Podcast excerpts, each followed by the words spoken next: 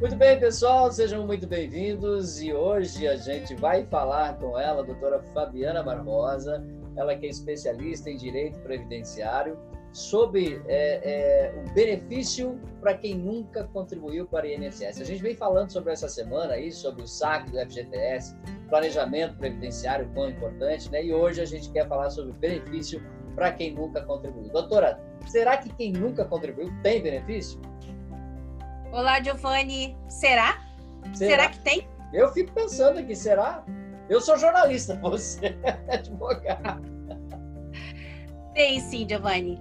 Tem. Aquelas pessoas que nunca contribuíram para o INSS e que são pessoas de baixa renda, eles têm o benefício do LOAS. É um benefício de prestação continuada que é um, um, benefício, um amparo social que o governo disponibiliza, disponibiliza para aquelas pessoas que nunca contribuíram para a Previdência Social. E além de não contribuir, são aquelas pessoas que não têm como prover o próprio sustento e nem tê-lo provido pela família.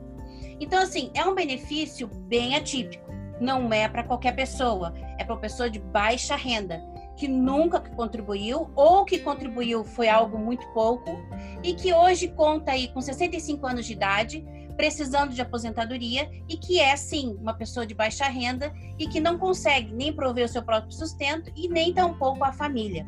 Os Muitas documentos vezes pessoas... são o mesmo, doutora, para pedir um e para pedir o outro?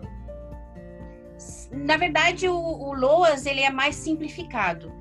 O primeiro passo para a pessoa que nunca contribuiu e se encaixa nesses requisitos é que ele vá ao CRAS, que é um centro de referência e assistência social da sua cidade, né?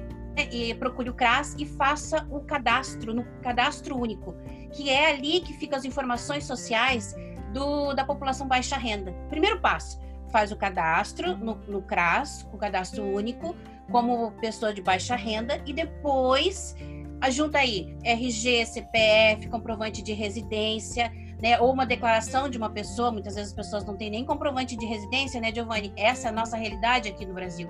Muitas vezes as pessoas moram de favor. Né? Exatamente. Tem pessoas que são moradores de rua e que têm direito ao LOAS pessoas que estão em, em casas né, de, de, idosos, lar de idosos, também têm direito ao LOAS. Comprovando os requisitos, essa pessoa sim pode ter um benefício de LOAS de um salário mínimo, e a diferença é que ele não tem o 13 terceiro.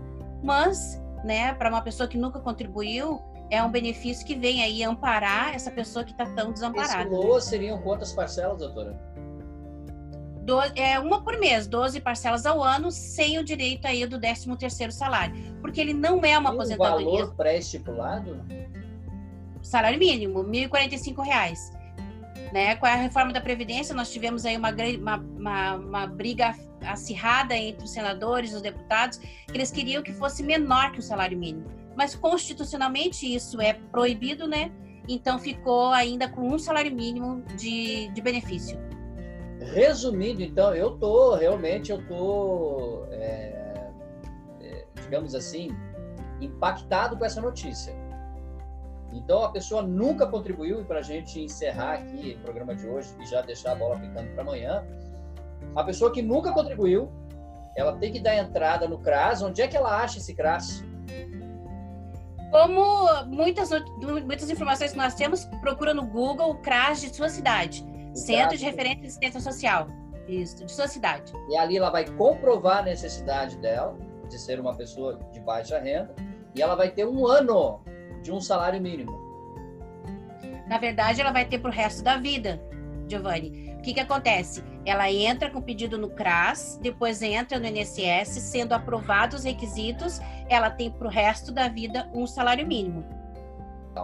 Muito bem, dúvidas sobre o assunto de hoje, fale conosco, ddmarketingpublicidade.gmail.com. Amanhã a gente volta para encerrar essa semana de muita informação para você. Obrigado, doutora. Obrigada, até amanhã. Tchau, tchau.